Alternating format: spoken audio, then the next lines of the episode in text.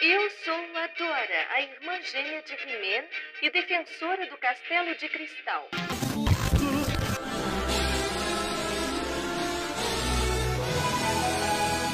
Tá começando mais um. Eu já falo sábado animado, olha só que coisa. tá começando pessoa... mais um papo animado aqui no seu Spotify, no seu SoundCloud, no seu Castbox, onde quer que você esteja ouvindo, inclusive. Eu já tô falando aqui, gente, que assim, não sei quando é que vai entrar no Deezer, não sei quando vai entrar no iTunes, provavelmente no dia que eu tiver de bom humor. Mas é isso. E aí, Léo, tudo bem com você? Tudo ótimo. Eu ia começar hoje o, o podcast falando pela honra de Grayskull para dar um spoiler, mas não sei se vai ficar bom. Será que fica a gente começando dando esse mini spoiler do que, que vai rolar no episódio de hoje? É, então provavelmente já tá no título. Então, assim, spoiler, a pessoa já pegou, entendeu? Que a gente precisa colocar no título mesmo do que que a gente vai falar. Mas me diz aí, em que lugar do mundo está Léo Francisco? Nesse momento estou na minha cozinha cuidando dos meus dois dálmatas maravilhosos. E eu não sei se o pessoal aqui no episódio piloto, o pessoal que nos ouviu do episódio piloto, acho que não entendeu direito quem que a gente era, porque a gente fez meio que uma salada, né, na nossa apresentação. Então, vamos se apresentar direito, Alan? Fala um pouquinho sobre você. Vamos sim. Ouvimos a, as críticas de vocês, inclusive muito obrigado para todo mundo que está ouvindo, compartilhando, principalmente você, amigo, amiga, que posta nos stories, entendeu? Você que posta no Facebook, que posta no, no Twitter. Olha, meu muito obrigado tá, gente, tô parecendo apresentador, sabe? Eu tô me sentindo muito estranho. Deixa eu falar normal. Tudo bem? Eu sou Alan Wood. eu sou produtor de conteúdo. Eu tive durante três anos um canal no YouTube chamado Hey Mickey, onde eu falava sobre Disney. É, eu sou fascinado por animação. E é isso, é por isso que eu estou aqui nesse podcast, por isso que vocês estão me ouvindo, porque eu gosto muito de animação, eu estudo muito sobre animação. E é isso. Quem é você, Léo? É, eu sou Léo Francisco, mais conhecido hoje em dia como Cadê o Léo ou Léo Disney, né? Já que eu tenho um site sobre Disney que vai fazer 17 anos esse ano. A gente entrega a idade falando um pouco da idade do site, mas eu comecei bem pequeno, tipo com dois anos o site é, lá em 2002. É, eu sou jornalista formado no Mackenzie, não sei se a galera que escuta a gente também é, conhece ou é mackenzista. Tem algumas pessoas que eu sei que são mackenzistas que estão escutando a gente. E gosto muito de desenho animado, gosto muito de Disney, pelo apelido que já ganhei na vida. Estamos aqui para falar um pouquinho, discutir e dar nossa opinião sobre desenhos novos, desenhos antigos. E hoje a gente vai falar um pouco sobre desenhos animados novos que estão na Netflix. Aprendi com a Luli, que é a nossa convidada especial desse podcast a gente vai falar um pouco sobre animações protagonizadas por mulheres fortes, não é, Alan? É isso mesmo que você está ouvindo. Gente, está falando muito estranho, desculpa, viu, galera? Bom, é, já vamos começar direito esse podcast, então.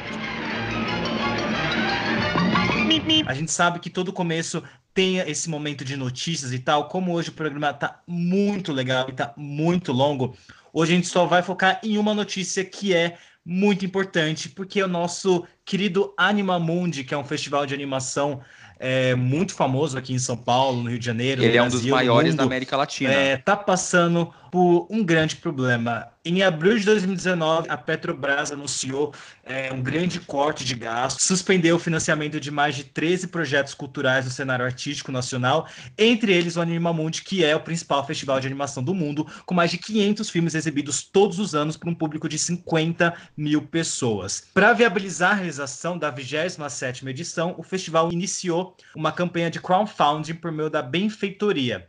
Além da campanha que precisa bater pelo menos a meta de 400 mil para conseguir os recursos e viabilizar suas ações, o Animamundi busca também apoio junto às produtoras, estúdios de animação e animadores. Se tudo der certo, a mostra está prevista para acontecer no Rio de Janeiro entre 17 e 21 de julho e em São Paulo entre 24 e 28 de julho. Vai lembrar que para você ajudar, qualquer pessoa pode ajudar com qualquer valor a partir de 20 reais. É só entrar no site da benfeitoria.com/animamundi só jogar no Google que vocês já conseguem aí ver. A gente tem um mês aí para arrecadar 400 mil reais. Já foram arrecadados 100 mil reais, ou seja, é, 25%, mas a gente tem aí um mês ainda para a gente conseguir o restante dessa grana para esse festival continuar rolando. Lembrando que o festival traz animações de, do mundo inteiro, então não é só animação norte-americana, então a gente tem diversos animadores novos, produtoras novas,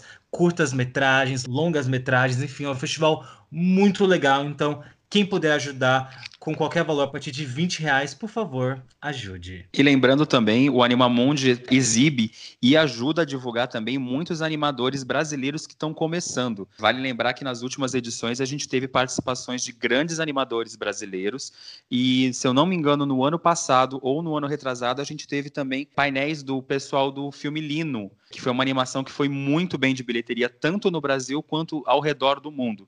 Então eu acho super legal essa iniciativa do Animamundi de arrumar um jeito de conseguir se manter, já que a Petrobras e o nosso querido governo não estão ajudando. Então, a gente torce muito para que o Animamundi consiga, porque a gente aqui, que é fã de animação, tá todo ano lá no Animamundi curtindo as animações e as novidades que estão chegando no mercado, tanto brasileiro como mundial. E aí, Alan, vamos pro papo da semana agora? Vamos, mas antes eu quero dar um recado, gente, que assim, estamos gravando hoje pelo Skype, então a gravação tá um pouco prejudicada, principalmente a voz da Lula. Eu peço um pouco de paciência enquanto a gente tá tentando aí uma parceria com alguns estúdios e tal, para a gente poder gravar certinho, bonitinho, para que vocês ouçam a gente é, claramente e bem melhor. Mas é isso. Continue compartilhando então o nosso podcast, indique para os amigos e vale lembrar que a gente teve que gravar esse podcast por Skype porque a Luli fica no Rio de Janeiro.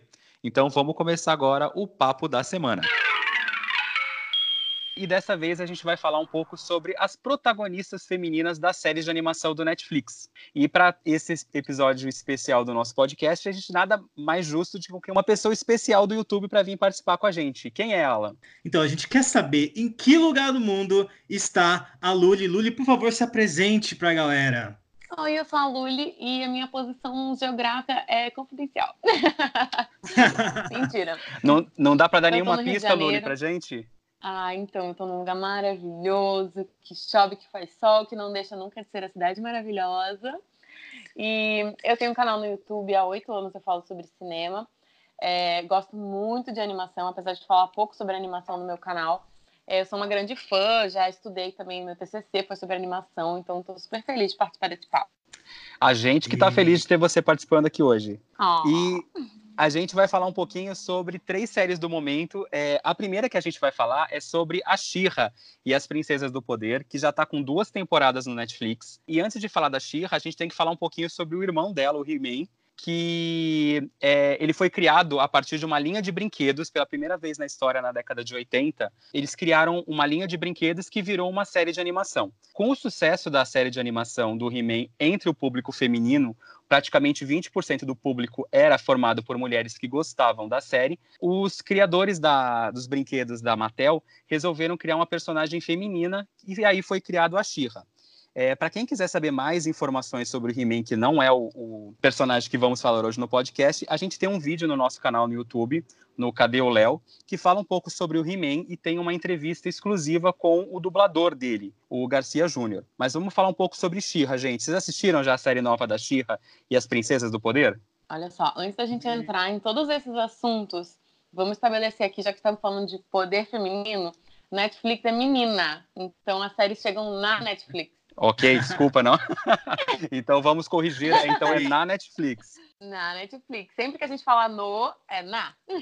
ok. Eu assisti dois episódios que são os dois primeiros, né? Que é um dividido em duas partes. E eu nunca tinha visto She-Ra, nunca tinha visto He-Man. Eu achei que ele lembra, em vários aspectos, um, um traço que parece um pouco Três Espiãs Demais, misturado com Sailor Moon. O que, vocês acharam? É, eu achei bem, bem isso mesmo também. Eu comecei assistindo porque minha sobrinha estava aqui em casa ao, ao, no mês passado, e aí ela queria assistir uma série, e aí eu falei, bom, meus amigos já tinham falado de She-Ra, eu falei, por que não, não é mesmo? É uma personagem feminina, e, e acho que é legal quando a gente apresenta personagens femininas para as crianças e tal, e aí eu comecei a assistir meio sem prestar muita atenção, e aí de repente eu tava assim, fissurado por She-Ra, tanto que eu assisti toda a temporada com ela em, sei lá, três dias. Eu gostei muito de She-Ra. Eu não assistia a série original do, dos anos 80, eu não era muito público de She-Ra e de He-Man. Eu tava assistindo outras coisas, tipo As Meninas Superpoderosas e Três Espiãs ah. Demais.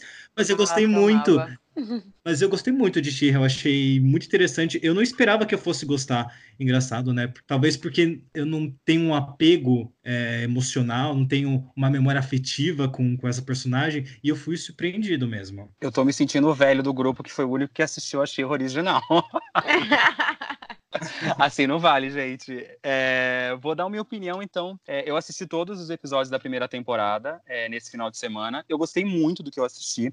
Claro, tem o valor sentimental da série antiga, que não tem muito a ver com essa. Eu senti que nessa nova temporada, as personagens são muito mais empoderadas, tanto as personagens mulheres quanto os personagens homens, e fazem com que as crianças consigam ter uma identificação melhor, que é um dos assuntos que eu quero falar com vocês sobre isso. Vocês sentiram que, né, eu acho que vocês já devem ter visto fotos das personagens antigas da versão da Shira. É, vocês uhum. acharam o que sobre essa, essas meninas conseguem se identificar mais? Então, eu vi, eu vi a foto das personagens do original de 1980 e eu achei esse grupo de princesas da Shira muito mais diverso. Isso que eu achei muito interessante. Eu não sabia que era isso. Eu fui ver bem depois essa foto, é, inclusive para ter uma comparação e tal, para ver como é que elas eram. E eu fiquei muito surpreso porque as princesas é, da versão de 1980 elas são muito padronizadas, né? Elas têm o mesmo corpo, praticamente todas têm a mesma cor e a mesma idade. E nessa nessa nova versão, elas têm um corpo muito mais diverso, elas têm idades diversas. Eu acho que isso agrega muito a animação para que várias meninas ou várias pessoas, várias crianças possam se identificar com diferentes personagens, né? A gente está vivendo agora uma época de em que a gente está apostando em diversidade, que a gente está falando cada vez mais que diversidade é muito importante, principalmente nessa idade. E eu acho muito legal eles trazerem essa proposta de trazer realmente diversidade de corpos e de idades para que várias crianças possam se identificar e ter seus personagens favoritos a partir do que elas se identificam, né? É, eu achei que isso foi uma das coisas que mais me chamou a atenção quando eu comecei a ver, justamente porque tinha uma personagem gordinha. E eu achei isso o máximo. Porque ela não é esquisita, né? O, o corpo uhum. dela nunca é um assunto. Eu acho que isso é importante. Quando você está falando de igualdade, Sim. é você tratar os personagens de maneira igual também. Não é que eles tenham que ser iguais. Eles são diferentes e são tratados de maneira igualmente respeitosa. E eu achei que a Cintilante, ela tem o charme dela, aquele cabelo que parece a princesa Jujuba, assim, do Hora de Aventura. E, então eu achei muito, muito legal isso. E toda a nossa pauta meio que mostrou um pouco da origem das personagens, né? E eu achei bem interessante mostrar a origem da vilã, né? Que a gente vai acompanhar ao longo da série. E de, desse grupo se formando. Eu não tinha ideia de, de como é que era o desenho. Nem sabia que era sobre princesa. Talvez eu até tivesse visto quando eu fosse criança, se eu soubesse disso. Mas realmente, quando você olha a foto assim, de todas elas antigamente, todas com aquelas coxas alongadas e a cinturinha de Barbie todas brancas, com cabelo comprido e liso. Tipo, uhum. muito padrãozinho, né? Isso tá totalmente descolado da nossa realidade atualmente. Então, sendo um pouco do advogado do diabo, é, só para explicar um pouco também sobre isso, naquela época, é, assim como o He-Man foi criado a partir de brinquedos, o fato delas terem um corpo padrão era o fato da facilidade para a linha de produção. Pelo menos claro. eu pesquisei um pouco vendo um documentário que tem no Netflix que é muito legal, chama Brinquedos que Marcaram Época, e o episódio é muito 3... legal esse documentário. Isso, e o episódio 3 fala do He-Man e conta também a história da She-Ra. Então, para facilitar na hora da criação dos bonecos, elas terem o corpo igual, o rosto muito parecido, facilitaria na produção de outras princesas só trocando a cor do cabelo e a roupa delas. Por isso que elas tinham meio que um padrão. Essa nova série ela não tem um padrão, então todas elas têm um jeito diferente. Tem uma personagem, eu não sei se a Lulu chegou nesse episódio, tem uma das princesas que ela tem 10 anos de idade. Então quer dizer, qualquer criança pode acabar se identificando com essa outra personagem também. Eu não cheguei nesse, nesse ponto ainda, mas eu achei bem legal essa diversidade toda. É legal a gente também falar do personagem masculino, né, do arqueiro, porque eu escuto muitos homens falando que fala que existe a pressão estética em cima das mulheres, mas em cima cima dos homens também, porque os heróis sempre são muito musculosos e tal. E eu achei legal a comparação que eu encontrei na internet entre o arqueiro original e o novo. É, primeiro, porque agora a gente tem um garoto que é negro. Segundo, porque por mais que o corpo dele esteja exposto, é diferente e é um corpo muito mais real, sabe? É um corpo de adolescente mesmo. O cara do, dos desenhos dos anos 80 é tipo um bombeiro bombadíssimo, sabe? Tipo... Mas vocês sabem que os, pers os personagens na série até na década de 80, tanto a Xirra quanto a Cintilante e o Arqueiro, eles têm entre 16 e 17 anos. Eles não são é, adultos. Mas que naquela época, adulto fazia papel de, de adolescente, né? Era todos os filmes de high school. Uhum. Ou então a Malhação, né? Que você, a gente lembra da época do Henrique Castelli, é. do, da Priscila Fantin, todos adultos, já com corpo de adulto, vivendo adolescente, né? Exatamente. Outra coisa que a gente está falando de corpo é, dos personagens de animação, eu não sei se vocês acompanharam isso, mas quando foi divulgada a primeira foto da Xirra, da nova versão do Netflix, houve uma comoção dos fãs da série antiga, reclamando do fato da personagem não ter o corpo igual o da Xirra antiga reclamaram da ausência do peito, dela não usar vestido. Nessa nova versão, a Shira usa uns shortinhos. Queria saber de você, Luli, e de você, Alan, também, o que, que vocês acham disso, não, mesmo não tendo acompanhado a série antiga? Eu acho que sempre existe uma resistência em mudança, tipo, especialmente quando você está falando de uma coisa que é muito querida para as pessoas, sabe? Você tem fãs de carteirinha do desenho antigo. Não é como se fosse um desenho dos anos 20, que ninguém mais está vivo para reclamar, sabe? É um desenho que marcou a infância de pessoas que estão na internet internet hoje em dia, então é óbvio que elas vão reclamar dessa mudança. Mas eu acho que o desenho dos anos 80 fez sucesso porque ele estava alinhado com o pensamento da época, que era fazer um desenho para vender brinquedo, que era para mostrar uma, uma menina que as outras meninas iriam querer ser, né? Porque a Barbie também é assim, a Barbie é loura de cinturinha, com umas coxas compridas e delgadas, e nem todas as mulheres um dia serão igual a Barbie. Inclusive é uma porcentagem muito pequena do mundo. Mas naquela época fazia sentido e você queria mostrar, olha só, você pode ser assim, você poderia ser assim, é só você sonhar e você querer. Então, naquela época, a Xirra fez sucesso com esse design, porque era isso que fazia sentido na época.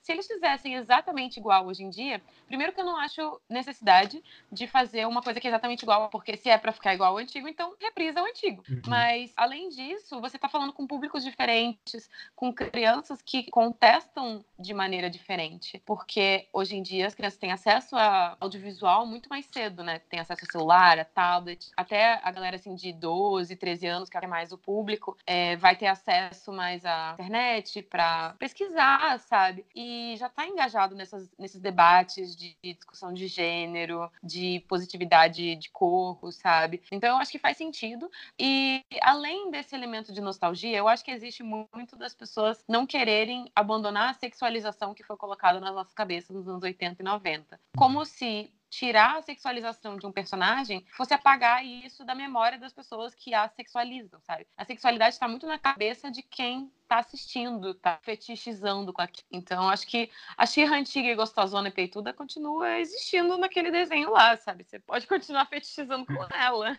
É, eu acho que é, o que a Lulu falou, assim, é, eu acho que nem tenho muito o que acrescentar. Eu ia muito pegar nessa parte de que a Xirra realmente era muito mais sexualizada nos anos 80, mas também porque ela é reflexo de uma geração em que as personagens femininas, e quando você vai ver isso nos quadrinhos ou mesmo em outros desenhos, todas as personagens femininas eram muito sexualizadas, todas tinham um corpão, mas a gente também consegue ver isso nos personagens masculinos, né? Todos também tinham é, músculos e tal. Óbvio que, assim, existe uma disparidade aí quando você pensa que os, os, personagens masculinos eram muito mais vestidos do que os personagens femininos, que sempre andaram com pouca roupa, sabe? Isso é. Mas isso é reflexo daquela época. E que bom que a gente evoluiu, e que bom que ela tá vindo nessa nova roupagem, porque tá muito mais alinhado com o que a gente tá vivendo agora, né? É, e uma das partes interessantes não é somente o visual da Shira.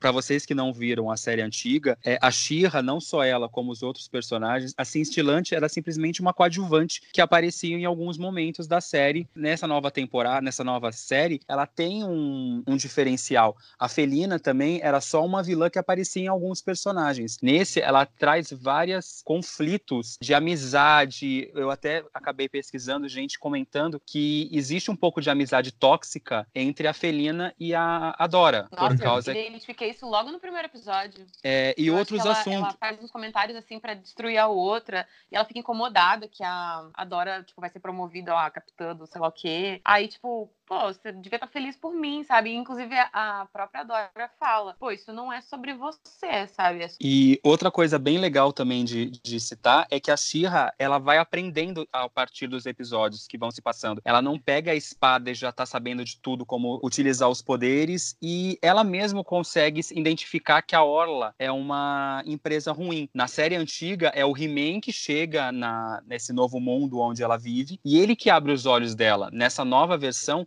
a gente vê que a mulher não precisa da figura do homem para poder identificar o que é certo e o que é errado. Ela mesma, com os próprios olhos dela, consegue identificar sozinha que as coisas que a Orla está fazendo contra a rebelião são coisas ruins. E uma curiosidade legal também sobre a série é que como o, tanto o He-Man quanto a She-Ra eram seriados criados para vender brinquedo, os produtores da animação, para não ficar uma coisa descarada que era apenas para vender brinquedo, eles colocavam liçõezinhas de moral entre o, o final de cada episódio para que os pais, ao assistirem com o filho, falassem, tipo, não, beleza, é um desenho legal porque meu filho está aprendendo. E recentemente, há um tempo atrás, acredito que vocês devem conhecer bem mais as lições de moral da Shira e do He-Man, porque essas liçõezinhas viraram meme na internet. Sim. Dicas do He-Man. É, que eram maravilhosas. Eu não sabia que era por isso, eu achava que era um meme, tipo, sei lá, de um spin-off. Nunca tinha me dado Não, de... cada episódio, no final, tem um personagem, na maioria das vezes o He-Man e a Shira na série dela, dando dicas de coisas que você você, na maioria das vezes, eram situações que aconteciam no episódio e que eles destacavam para que a criança aprendesse a, a, identificar aquele tipo de comportamento ruim e não repetisse. Isso é bem legal se você for pensar por um lado, assim, né? Tipo, que desenhos que se propõem a fazer isso hoje em dia? É, eu acredito que nenhum, pelo menos eu não, eu não lembro de nenhum que tenha isso. E é uma coisa que, por exemplo, para quem é fã da série clássica, sente um pouco de falta dessa brincadeira que, tem no, que tinha no final, que era do personagem conversando com a criança. Ah, isso era muito legal. Eu mesmo dou altas risadas, assim, quando, eu, quando é, aparece no Instagram, no Facebook, eu paro para ver porque eu acho muito engraçado. É, se você gostou de Xirra, então conta pra gente aí lá no nosso Instagram, que é arroba papo animado. E é isso, né, gente? Acho que a gente pode encerrar Xirra, vamos pra próxima? Ai, gente, eu queria muito falar da transformação Sailor Moon dela. Sim, então vamos falar. É verdade. Eu queria saber se também tinha essa transformação desse jeito no desenho antigo, sabe? Porque eu assisti esse desenho e eu falei, nossa, se eu tivesse a idade do público-alvo hoje em dia, eu tava fissurada nesse desenho agora. Me prendeu já, com a transformaçãozinha de Sailor Moon. No desenho antigo tinha sim a transformação da Shira também. A música era muito melhor. Se vocês pararem para escutar, eu, eu falo, eu acho que se eu tiver que dar um defeito para Shira, é a abertura, que a música da abertura da nova versão é horrível. A abertura antiga tinha ela se transformando, era muito mais legal. Só que não tinha todo esse empoderamento. Era muito mais efeito especial e brilho e ela se transformando no mulherão do que o cabelo sendo solto. Depois dá uma olhadinha que vale muito a pena. A abertura da Shira e a música é contagiante. Ah, eu acho incrível essa transformação porque eu também fui um grande fã de Sailor Moon e Sakura Card Captor, então esse tipo Sim. de transformação me pega muito, assim, eu achei incrível. E falando de novas versões, temos também Carmen Sandiego, que estreou no, no Netflix recentemente, a primeira temporada. A Carmen onde, é ba... Na Netflix, errei.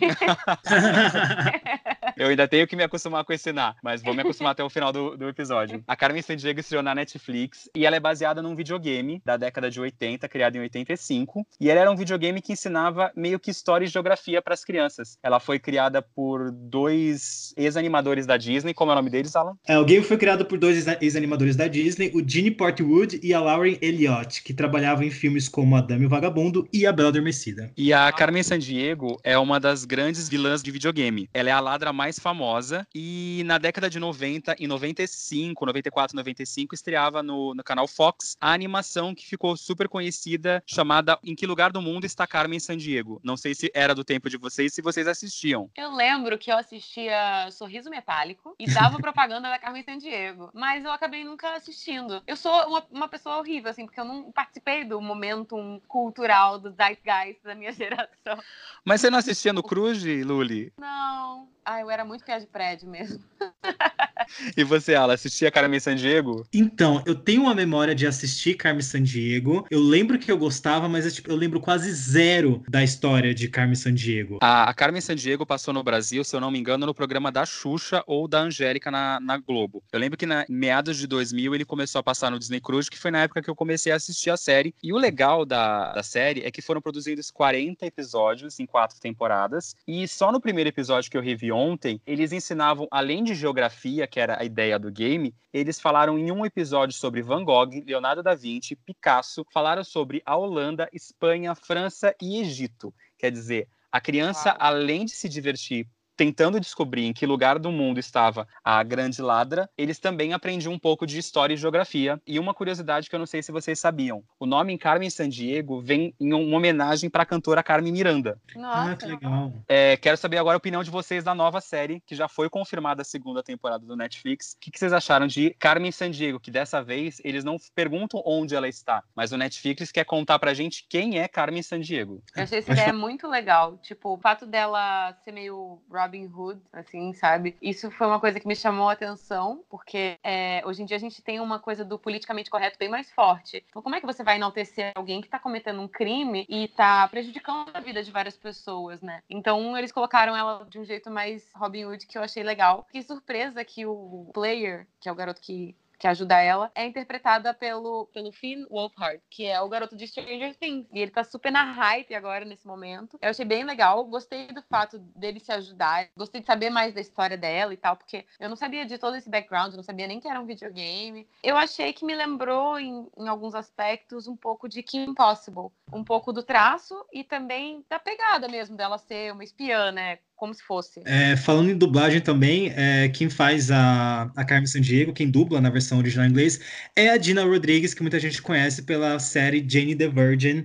É, confesso que diferente de She-Ra, que é um personagem que eu não conheci, que eu não conhecia tanto e eu acabei gostando, Carmen Sandiego acabou, eu não sei, não, não me pegou, assim, eu não consegui passar do terceiro episódio. Eu não sei se foi o traço, eu não sei se foi o ritmo do episódio, eu não sei se eu não sou o público, mas eu não sei, eu não consegui me conectar com a personagem, com nenhum outro personagem, com exceção daquela investigadora de óculos, eu achei ela incrível. Assim, ela realmente eu gostei de cara.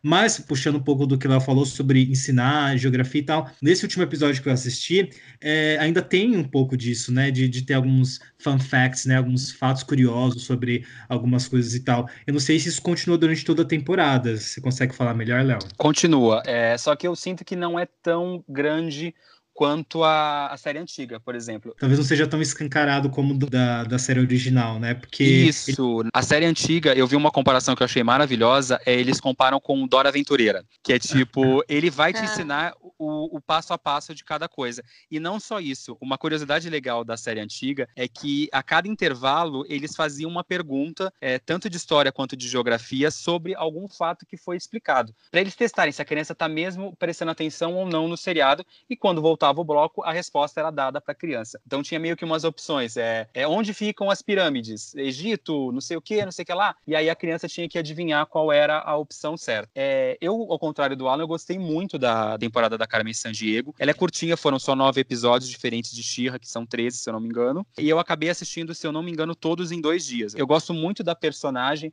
e entendo esse lado do politicamente correto que estamos vivendo hoje. Tanto que o personagem, o player, ele é um hacker do bem. Ele não é um hacker que usa a sabedoria dele para fazer coisas ruins. Ele tá lá para ajudar a Carmen a conseguir ajudar a roubar as peças antes que os ladrões de verdade que estudaram com ela, que são os amigos dela, consigam roubar. A série, se eu não me engano, ela tem uns dois ou três episódios meio barrigas que são meio arrastados, mas o final é muito legal e surpreendente, porque você descobre a história verdadeira da personagem, e eu acredito que na segunda temporada eles devem investir mais na parte de ação, que já tem bastante nessa temporada da série. É, você assistiu Carmen Sandiego, Lula? O que, que você achou? Eu também só vi os dois primeiros episódios, que são é, um episódio dividido em duas partes, né?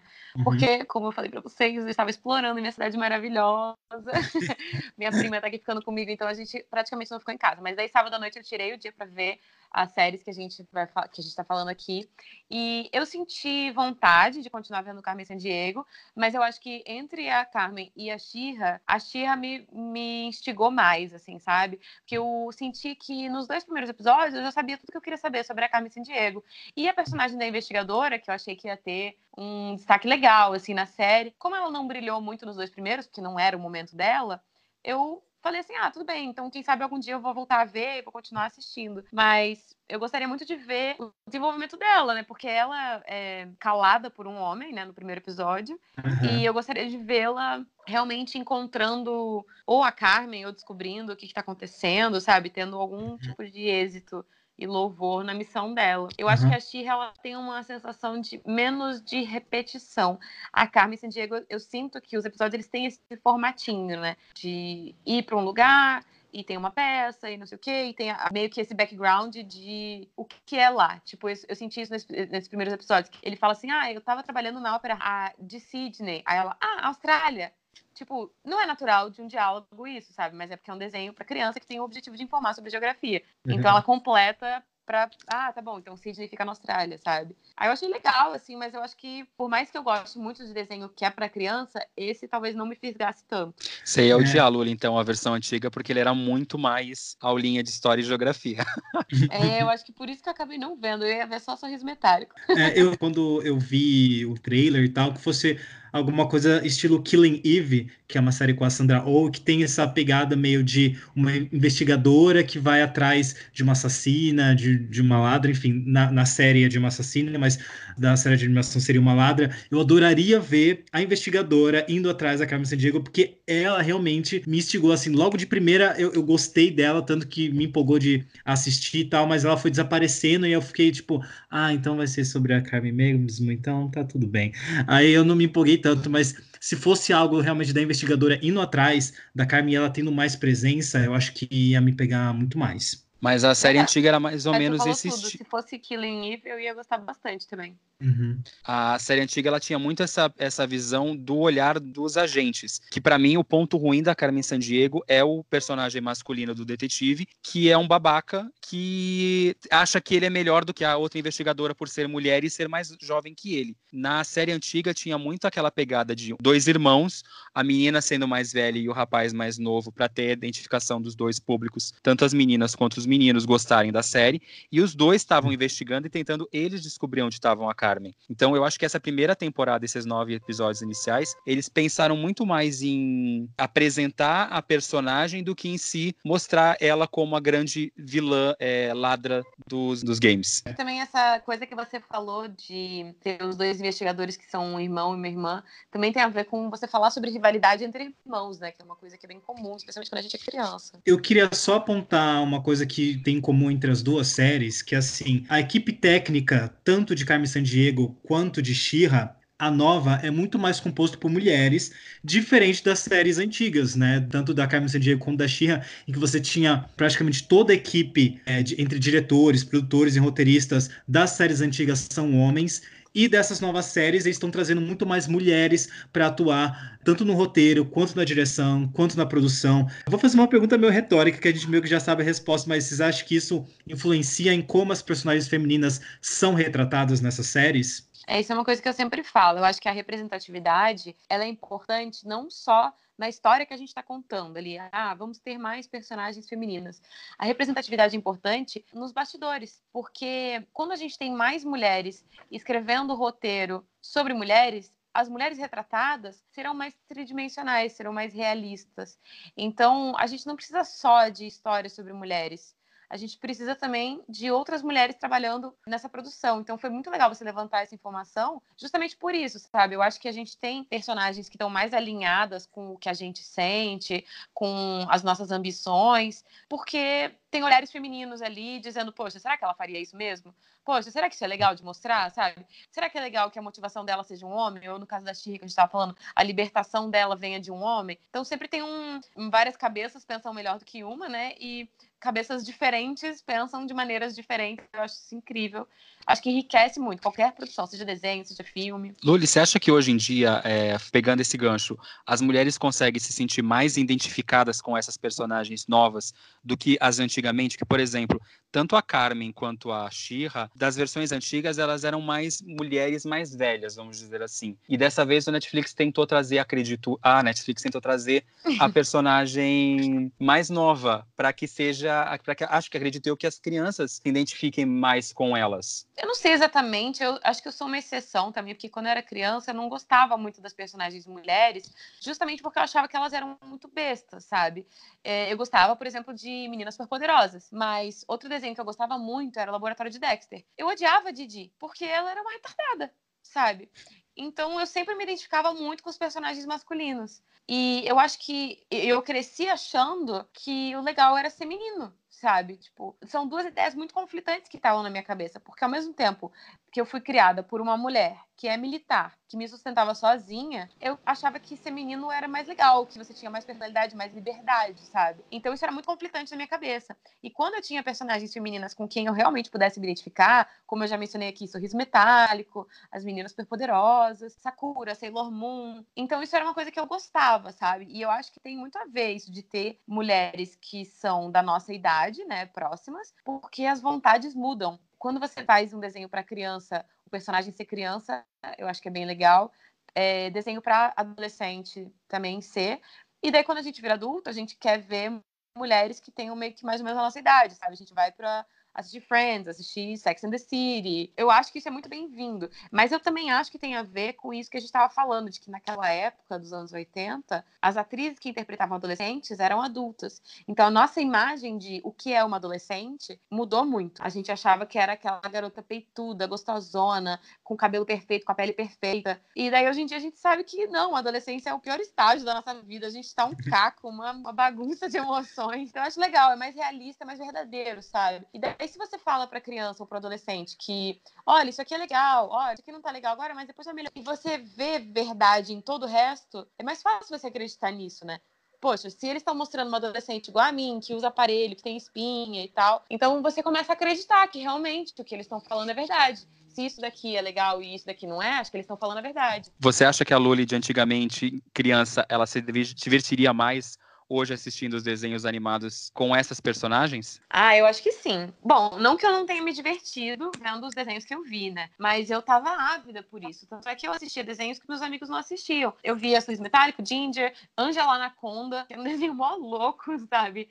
Então eu procurava personagens femininas que fossem legais. E mesmo que elas não estivessem na hype, sabe? Eu gostava do que as pessoas também gostavam de Pokémon, gostava de Dragon Ball. Mas, sabe, a gente sente falta. E hoje em dia, adulta, olhando para trás, eu vejo vejo que existia essa carência, existia vontade de saber histórias diferentes, de fazer brincadeiras diferentes, né? É, puxando isso, é, tem algum personagem, já que a gente tá falando de dois remakes, reboots, tem alguma animação do passado que vocês gostariam de ver é, numa nova versão, numa nova roupagem? Em série de animação? Isso. Luli, já viu alguma coisa na sua cabeça? Sei, já sei.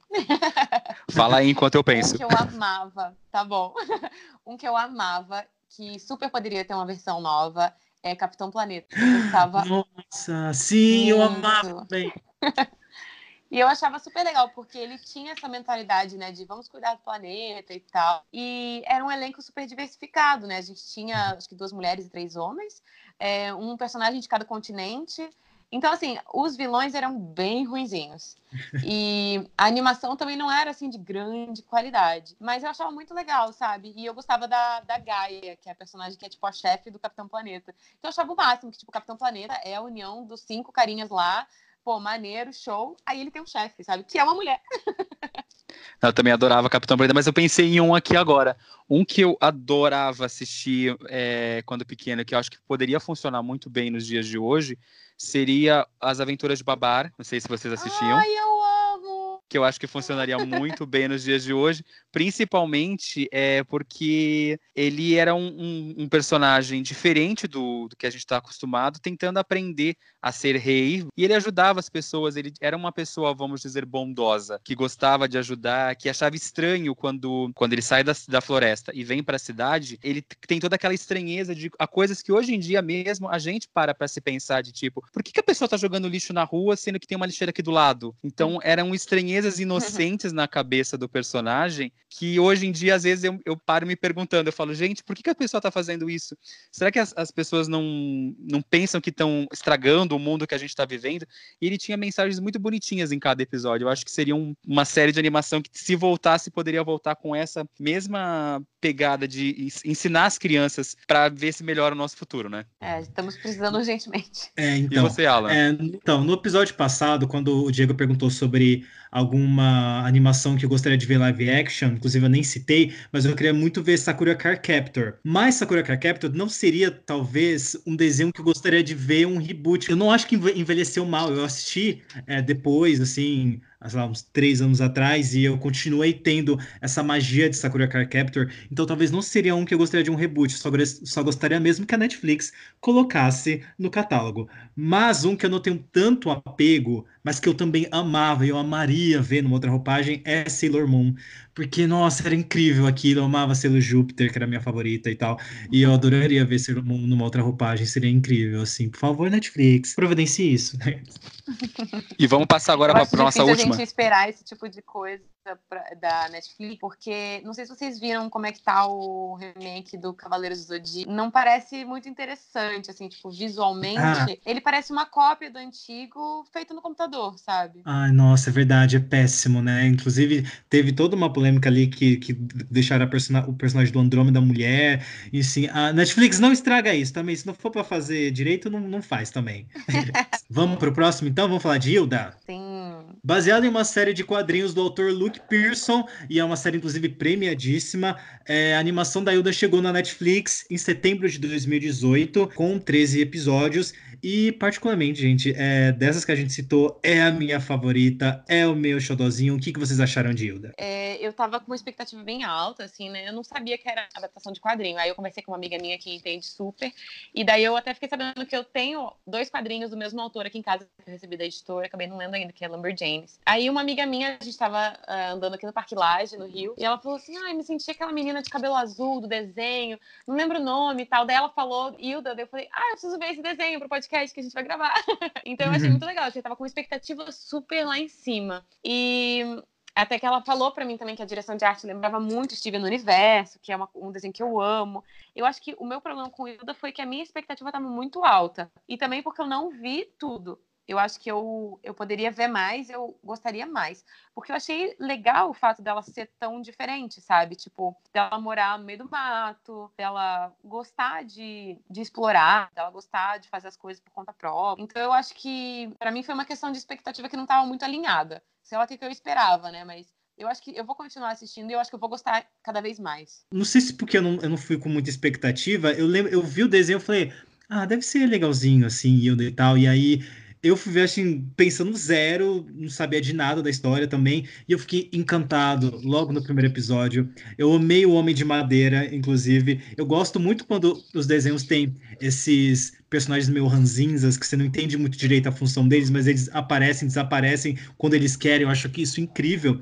E também me lembrou um pouco os desenhos que eu assistia na cultura, sabe? Que eles são um pouco mais tranquilinhos, pelo menos os primeiros episódios são mais tranquilinhos e tal, não tem muita ação. Eu achei incrível mesmo. E o universo que a, a Hilda apresenta é muito legal. Eu dei uma pesquisada e tem vários dos personagens, né, das criaturas que aparecem são baseados em lendas britânicas, lendas canadenses, tem um pouco de mitologia escandinava também, o que só me deixou ainda mais marav maravilhado pela animação e o traço, e é lindo, é lindo o desenho, eu, queria tirar print de tudo, porque eu achava tudo muito lindo, assim, as cores, a composição de cores, ah, eu achei incrível, inclusive não lembro se é o segundo ou terceiro episódio dos Gigantes, gente. Eu chorei naquele episódio, achei lindo, de uma delicadeza, assim, do roteiro mesmo.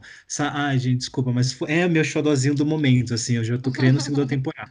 Eu acho que eu tive o mesmo coisa que a Luli. É, eu fui com muita expectativa na série. Por ter um, um, visual tão diferente, eu tinha visto já o trailer quando a Netflix divulgou. Eu fiquei encantado. Eu gostei muito dos primeiros episódios da Hilda quando ela tá na, no campo, desenvolvendo a história com os personagens de lá. Mas eu senti que a série deu uma caída, para mim, pelo menos, quando ela vai para a cidade com a mãe dela. Então, eu acho que tem uns episódios um pouco mais arrastados. Eu não sei se a gente está acostumado com desenhos animados com ritmo mais frenético. É, agora, com você, Alan, falando sobre lembrar os desenhos da infância, eu pensei que poderia ser isso também, que pode ter gerado um pouco de estranheza. Quando a gente assistia desenho animado, a gente não tinha aquela gana de. A gente não podia ver todos no mesmo dia, porque a gente assistia eles nos programas infantis da televisão aberta. Então, a gente não, não tinha aquela coisa de ver vários episódios ao mesmo tempo. E eu dei uma maratonei esse final de semana.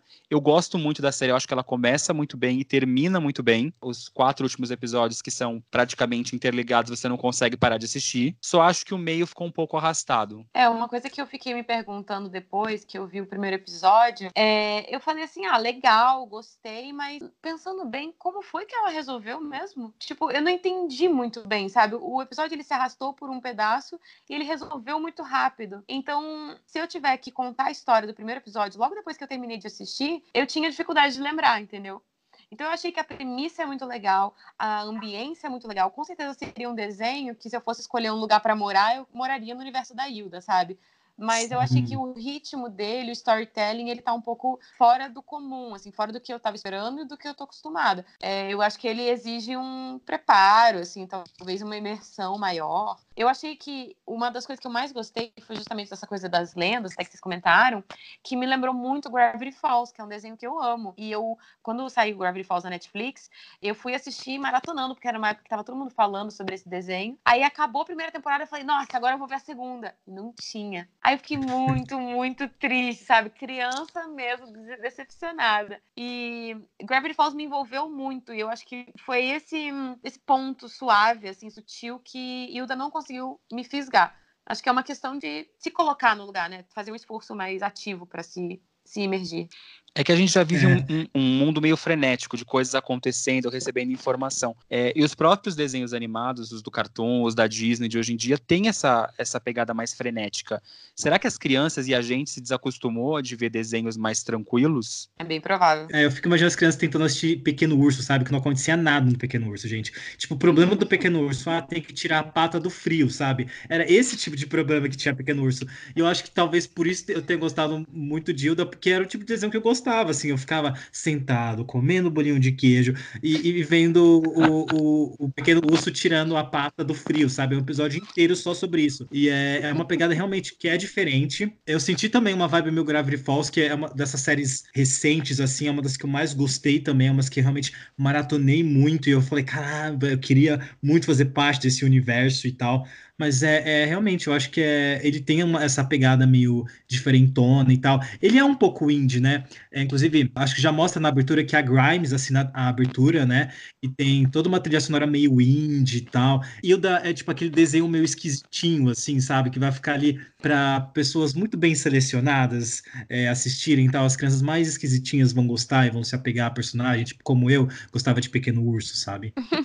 ah, uma coisa legal da gente mencionar também é que a Bella Ramsey aqui em dubla e ela ficou super famosa, né, fazendo a Liana de Game of Thrones. E fiquei surpresa de vê-la ali no, no elenco da Hilda. E uma coisa técnica, falando assim, não sobre o ritmo, nem sobre a história, é que eu achei curioso que tem como se fosse um motion blur na animação. Não sei se vocês perceberam que quando ela se mexe, o traço de onde esteve o, o outro movimento ainda aparece rapidamente.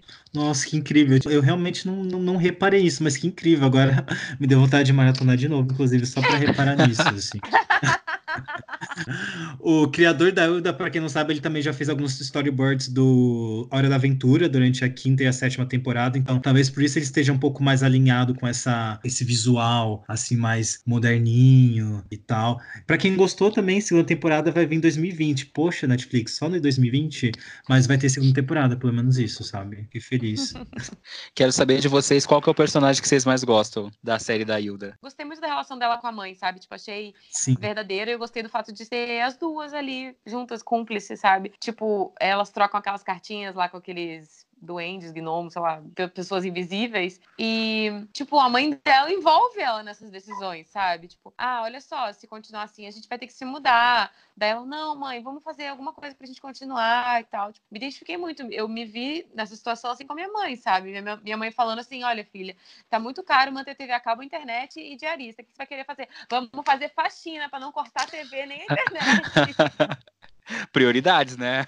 Óbvio. Ai, eu, eu gostei muito do elfo, o, o personagemzinho que ajuda ela a resolver esse primeiro problema que aparece na, na vida dela, dos elfos que estão atacando a família dela. Então ele explica para ela direitinho. Eu acho que ele tem uma sutileza e ele é um personagem que aparece em momentos decisivos durante a, a temporada.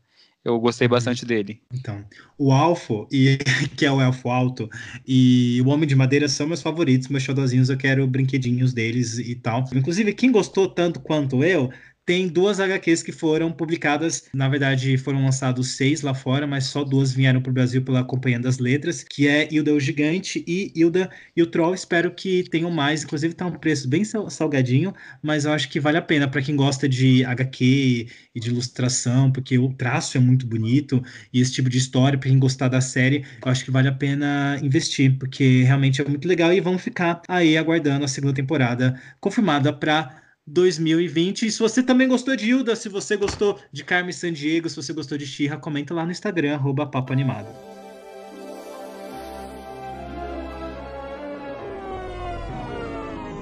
Então vamos agora falar do nosso próximo quadro, que é o Desnecessário. E Alan, qual que é o assunto de hoje?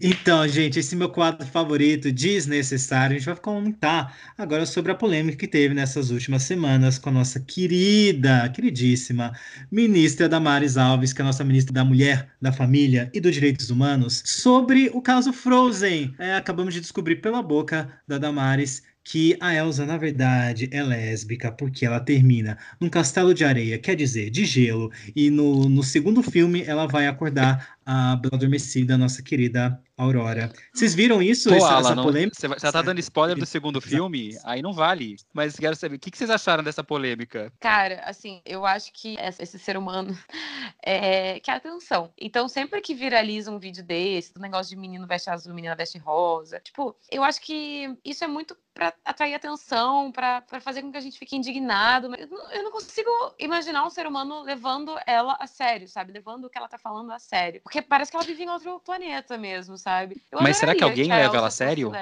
É, então, não sei. Eu acho que ela realmente é uma pessoa, uma, uma louca que tem acesso a digital e, sabe, tecnologia para registrar as maluquices dela. Qual é a diferença entre ela e, sei lá, aquele cara doido que você passa quando tá indo pro trabalho pegando o metrô, sabe? Que fica falando sozinho. Mas uma coisa que, me, que eu acho estranho é o fato de não só ela, mas todo mundo, quando quer acusar a Disney, é, eles vão em cima da Elsa. A Elsa não é a primeira princesa Disney ou rainha, que seja a, a classificação dela, que fica sozinha no final de uma trama. Recentemente, outras princesas, a Moana, é, a Merida do filme do desenho animado da Pixar, do Valente, elas também são princesas, elas também terminam o filme sem um paro romântico, mas é sempre a Elsa que o pessoal ataca. O que vocês acham disso, gente? É porque foi o que o povo viu, esse povo não sabe. É, porque durante o filme, né, teve uma petição para que a Elsa fosse lésbica no próximo filme e tal. Talvez ela tenha usado isso como gancho.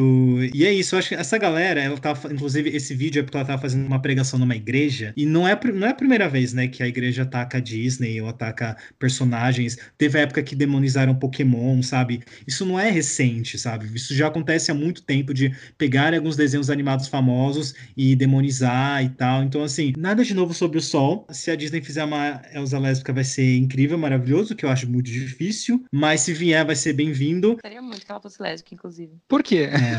Pô, seria maneiro. Uma princesa de uma franquia que deu tanto certo, sabe? Ela nunca teve interesse em outras pessoas durante a trama do primeiro filme, porque ela tava vivendo seus próprios problemas, seus próprios dilemas. E eu acho que a. Eu fiz até fiz uma analisando sobre depressão. Gente, recomendo demais que vocês assistam. Um dos filmes que eu fiz essa análise foi de Frozen. E para mim é uma metáfora perfeita, assim, o fato dela dizer o quanto ela se reprimia em relação aos poderes. E a minha análise em relação aos poderes dela é que eles podem simbolizar uma deficiência, seja intelectual, é, motora, ou uma deficiência física, ou ela pode ser simplesmente um tipo de traço de personalidade, ou a sexualidade dela, sabe?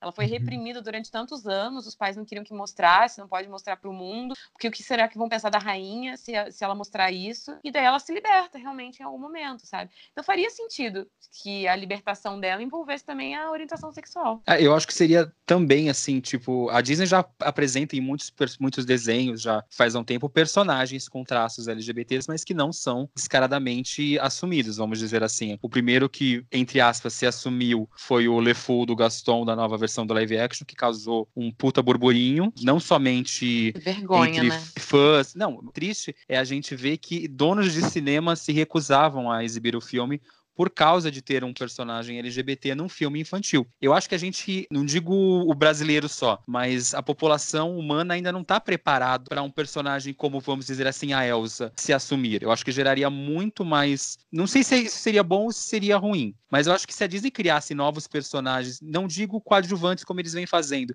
mas novos personagens que vão entrando, tipo família do arqueiro da Xirra que a gente estava falando, ele ser criado por dois pais, de uma forma que seja mais natural e não que seja uma que gere uma grande discussão sobre isso. Não sei se vocês concordam comigo. É, eu não gosto muito desse argumento de que ah, o mundo não está preparado, o mundo nunca vai ter preparado, sabe? Tem que às vezes chutar a porta mesmo. E o da Elsa é interessante exatamente porque ela não expressou nenhum tipo de, de relacionamento com nenhuma sexualidade, nem hétero, nem gay, nem bissexual, nem nada. Então é interessante sim, seria incrível se fosse um chute na porta, tipo, ah, então, né? A Disney já tá colocando pílulas de personagens LGBTs nas séries animadas, agora nos filmes. Tá rolando essas pílulas, mas seria legal ter esse posicionamento de tipo, ó, oh, então agora realmente é, é uma personagem que se interessa por, por mulheres, ela é lésbica ou ela é bissexual, enfim, eu acho que seria incrível. Eu não acho que tem que esperar, não. Eu acho que tem que colocar logo os dois pés no peito e seria incrível se fosse a Elsa, que é uma personagem tão querida e que todo mundo conhece, que tá na nova geração. Eu acho que seria incrível. Bom, foi esse momento desnecessário. Deixem também nos comentários aí do Instagram o que, que vocês acharam. Vamos agora pro último quadro, dica animada. A gente já começa com a Luli. Ai, gente, eu sou libriana, tenho uma dificuldade absurda de escolher uma coisa só para indicar. Mas, assim, já que a gente tá falando sobre mulheres, e como eu quero que vocês me convidem de novo, eu vou guardar outras recomendações para dar mais para frente. Então, eu vou priorizar uma recomendação que tem duas mulheres empoderadíssimas, que é um desenho que é uma temática bem mais adulta do que esse que a gente falou, que se chama Tuca and Birdie, que é um desenho dos mesmos criadores do BoJack Horseman. Eu nunca fui muito fã de BoJack, eu assisti alguns episódios assim perdidos, então nunca, nunca me interessei. Mas o pôster que apareceu na recomendação, a Netflix entende que eu sou feminista e me recomenda essas coisas. E daí quando eu vi a miniatura, eu falei, nossa, que legal, parece uma coisa meio apenas um show, né, que eu adoro apenas um show. E quando eu assisti o, desenho, é, é, basicamente isso: é apenas um show de duas amigas. Eu achei muito legal, assim, eu ainda tô assistindo, né? Eu não terminei de ver a temporada toda. É, eu achei muito legal que elas têm relações bem verdadeiras, sabe? Elas têm suas próprias personalidades, elas têm sua tridimensionalidade, elas têm um mundo, assim, bem psicodélico, sabe? Não é muito realista, mas as interações humanas são bem reais, sabe? E situações muito reais. Tem o terceiro episódio onde a Birdie tá no escritório dela, então a gente acompanha um pouco dela querendo uma promoção, de interagindo com um colega na, numa reunião de trabalho, que são coisas que as mulheres hoje em dia vão com certeza se identificar. Então fica a minha recomendação, achei muito legal, assim, a, a direção de arte, a trilha sonora, o elenco mesmo, né? Tem a, a Aquafina, que é uma das mulheres mais maravilhosas do mundo, que eu amo, faz uma pontinha no, no terceiro episódio, mas as duas personagens principais, elas são muito legais, assim, sabe? É uma negra e uma asiática, se não me engano. Isso foi uma coisa assim que me atraiu muito, assim, as vozes, as piadas, é, o fato de serem personagens bem realistas, né? Eu, eu, consegui me identificar com elas. Os nomes das personagens principais são Tiffany Haddish, que faz a Tuca, que é uma tucana é, alta e bem confiante de si, e a Birdie, que é uma passarinha pequenininha, toda tímida, com muitas qualidades, é interpretada pela Ellie Wong. Minha dica é para quem gosta de teatro aqui em São Paulo. Como a gente está falando sobre personagens femininas, eu fui assistir semana passada uma peça de teatro lá no Teatro SESI, que fica na frente da estação Trianon MASP, e a peça é de graça, é um musical. Ele se chama As Cangaceiras, Guerreiras do Sertão. E ele conta um pouco a história de um grupo de mulheres que vão se encontrando no, no caminho durante é, um percurso, que uma delas vai descobre que o filho dela não foi morto pelo cangaceiro principal, e ela vai buscar buscar o filho dela, e aí ela vai encontrando outras mulheres do cangaço e elas vão contando um pouco das suas histórias e mostra também um pouco do que a gente não está acostumado a ver. Sempre que a gente vê em novelas, filmes, a gente vê muito mais a figura do cangaceiro como protagonista, que é o homem que protege as mulheres tinha momentos na série que eu achei. Na série, não, na, na peça que eu achei bem interessante, que uma delas entra no grupo porque o marido dela morre e nenhuma, nenhum outro cara do cangaço, do grupo dos cangaceiros, quer casar com ela. Então, se nenhum outro cara casa com essa mulher que virou, ficou viúva, ela tem que ser morta. Então, ela acaba entrando nesse grupo de mulheres. Então, é uma peça super legal, é um musical. As músicas, se eu não me engano, são originais. O elenco é incrível e ele tem, ele é protagonizado pela Amanda Costa. Não sei se você é do tempo de vocês, mas ela era uma das protagonistas do Trem da Alegria, aquele grupo musical antigo que marcou a infância da gente que é velho. Então, não tem desculpa para assistir. A peça fica em cartaz até o dia 4 de agosto e ela é exibida de quintas a sábado às 8 horas e domingo às 19. Se eu não me engano, você tem que pegar o ingresso na parte da manhã ou um dia antes. É só entrar no, no site do SESI e dar uma olhadinha na peça. Chama As Cangaceiras. Vale bastante a pena. E você, Alan, qual é a sua dica de hoje? Então, eu vou também falar sobre uma série de animação com uma personagem feminina que é, para mim, uma das melhores, se não a melhor, que eu já vi na Netflix. Se chama Agretsuko. Eu não sei se a Luli já ouviu falar. Já ouviu falar, Luli? Não. Oh, então, a Gretsuko, a Gretsuko é, uma, é, uma, é um anime japonês. Deixa ah, eu, eu já vi esse desenho. Nunca assisti, mas já vi a carinha dele. É, uma, é um anime japonês, tem 10 episódios. Cada episódio acho que tem 15 minutos, mais ou menos, e foi, tipo, a melhor descoberta que eu já tive, assim, na Netflix. É, na trama é uma panda vermelha chamada Hetsuko, que ela trabalha num escritório, acho que de contabilidade, alguma coisa assim, e ela detesta o chefe, o chefe dela é um porco, e é uma série super millennial, assim. É, super galera de 20 anos fala muito sobre redes sociais e muito sobre abuso no trabalho, que é, tipo, eu fiquei muito surpreso com os temas que a série aborda e a Hetsuko, que é esse esse panda super fofinho e ela é meio tímida, quando acaba o expediente, ela desabafa em um karaokê cantando dead metal. Então, assim, é um negócio muito louco. Você fica é, apaixonado pelas músicas que ela canta, tipo, ela canta meio gritando e aí passa a tradução e ela tá chamando, tá xingando pra caramba o chefe dela. Então, assim, é uma descoberta maravilhosa que, inclusive, Teve um especial de Natal que é que eu assisti no Natal, né? Óbvio, e que animou muito meu Natal. Eu assisti tipo, umas duas vezes seguidas, porque realmente é muito legal. Então, se você gosta de anime, se você gosta de, desse tipo de desenho super millennial para galera de 20 e poucos anos e que é curtinho, é maravilhoso, porque dá para rir muito e dá para refletir muito sobre essa nova era digital e sobre trabalho e sobre relações, enfim, eu acho incrível. Assistam, gente, para ter, porque já confirmou a segunda temporada, mas eu quero mais, então, por favor, assistam. Day streaming, day streaming. E ela tá na Netflix, né? Tá na Netflix, tá na Netflix. Viu, Luli? Aprendi, tô falando agora na Netflix. Tá? Maravilhoso. Tá? Prometo que lembrarei de você sempre que falar e não vou tentar não falar errado mais nos próximos podcasts. E já se sinta convidada, tá? Espero que Eba. você volte mais vezes. E fala um pouquinho onde o pessoal pode te encontrar, além de aqui no, nos próximos Papo Animados. Bom, o meu canal se chama Luli de Verdade, então você pode procurar no YouTube, Luli de Verdade. É, eu fiz alguns vídeos bem legais para o canal Brasil, fiz para TNT também. Considerando que o público que escuta Papo Animado gosta de animações, eu recomendo que vocês assistam o meu, o meu vídeo sobre depressão, que é uma análise de três filmes que falam de depressão de uma maneira bem diferente. Mas, em geral, eu gosto de falar de todo tipo de filme, de fazer filmes. Então, se você quer enriquecer as suas análises, tem vários vídeos, assim, sobre o que é roteiro, o que é a jornada do herói. Então, são coisas para quem está querendo aprender e para quem está querendo se aprimorar. E várias dicas de filmes também que eu assisto, eu dou lá no meu Instagram, que é Lulilui. Alan, onde a gente pode te encontrar além daqui toda semana? Na Rua Augusta, às seis da noite.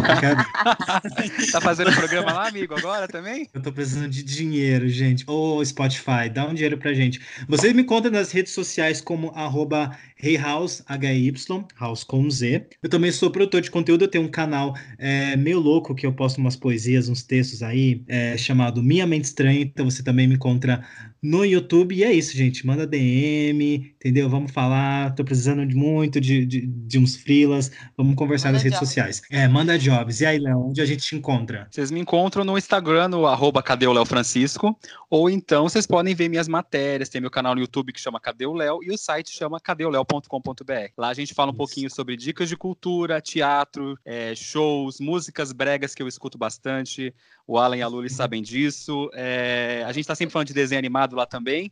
E toda semana a gente está aqui também no Papo Animado falando um pouco com vocês sobre animação e deixando o seu dia muito mais divertido, não é? Isso. O seu Instagram e antes da gente seu acaba... canal é super Carmen San Diego mesmo, né? Cadê o Léo Francisco? Não é? Foi quase inspirado nela. Bom, gente, e para a gente terminar assim, antes da gente se despedir, é, semana que vem a gente vai falar sobre Aladdin. Bom, agora é sexta-feira, acabou de estrear Aladdin. Você pode deixar sua impressão sobre Aladdin no nosso Instagram. Você pode mandar um inbox de até 30 segundos, tá? Sobre o que você achou de Aladdin. Se quiser falar sobre sua relação com a animação também é legal ou você pode deixar um comentário que vai ter numa foto que a gente vai postar agora. Se você for no Instagram agora, já tem essa foto, onde você pode também comentar suas impressões para a gente poder falar aqui no próximo Papo Animado especial Aladdin. E eu queria aproveitar para terminar e desejar um bom dia da toalha para todos vocês, né? Porque amanhã é sábado, é dia da toalha, dia do orgulho nerd. Não deixarei minha toalha em casa. Não é, é o dia da gente sair com a nossa na rua e deixar aquele orgulho de que a gente é nerd. Luli, queria agradecer mais uma vez a sua participação.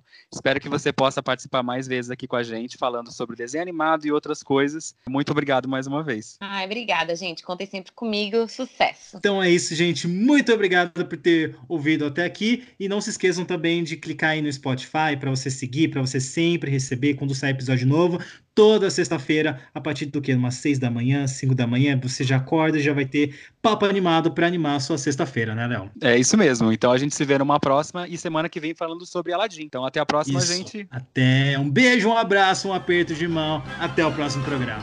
Tchau, tchau. tchau. Isso é tudo, bebê, bebê, bebê, pessoal.